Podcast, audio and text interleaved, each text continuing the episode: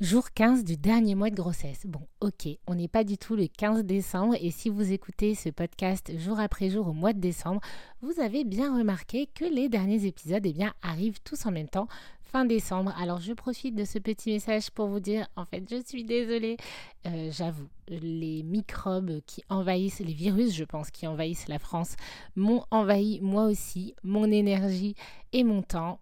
Et en fait, je me suis reposée. J'ai aussi beaucoup travaillé et franchement, il faut vraiment que je retrouve un équilibre.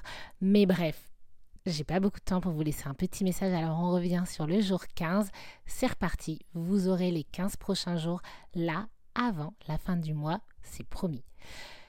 Aujourd'hui, pour ce 15e jour, qu'est-ce que j'ai envie de vous proposer pour votre dernier mois de grossesse? Eh bien, c'est tout simplement de vous partager deux mots. Deux mots qui me semblent essentiels et qui, pour moi, définissent le dernier mois. Ces deux mots sont la sérénité et le mouvement.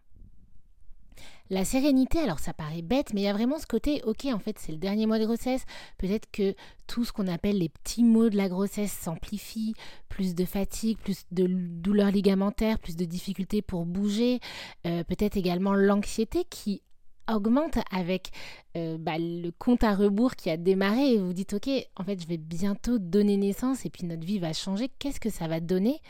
Et ben moi j'ai envie d'apporter de, la sérénité dans tout ça vraiment le côté ok en fait je ne suis plus maître euh, un peu de rien. J'ai fait ce que j'avais à faire. Les huit mois de grossesse viennent de s'écouler. Vous êtes euh, physiquement prête à accoucher quand votre corps sera prêt à accoucher. En fait, maintenant, c'est tout lâcher, laisser bah, ce qui doit se passer se passer. Et en plus, mine de rien, c'est aussi dans la sérénité qu'on permet à l'ocytocine, qui est une grande, grande, grande hormone qui est en jeu pour les contractions, et eh bien de se libérer car l'ennemi de l'ocytocine, c'est le stress. Alors, pas de stress quand je vous dis ça. Ne vous dites pas, ça y est, si je suis stressée, je n'accoucherai jamais.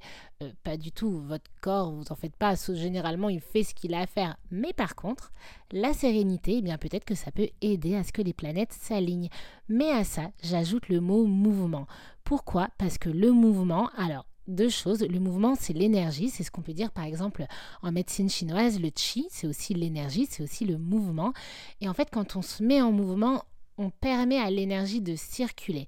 Mais également, tout simplement, le mouvement, eh bien, c'est ce qui permet la mise en avant, la transition, le changement, mais aussi eh bien, de soulager plein de douleurs, euh, d'aider votre bébé à bien se positionner dans le bassin pour appuyer de manière la plus optimale possible sur le col lorsqu'il y aura des contractions que vous les sentiez, celles que vous ne sentez pas encore, ou celles qui euh, démarreront au début du travail.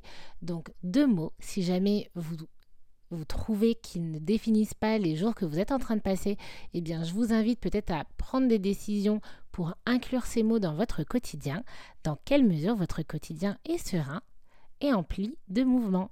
Merci pour votre écoute et je vous donne rendez-vous très vite pour le jour 16. Belle journée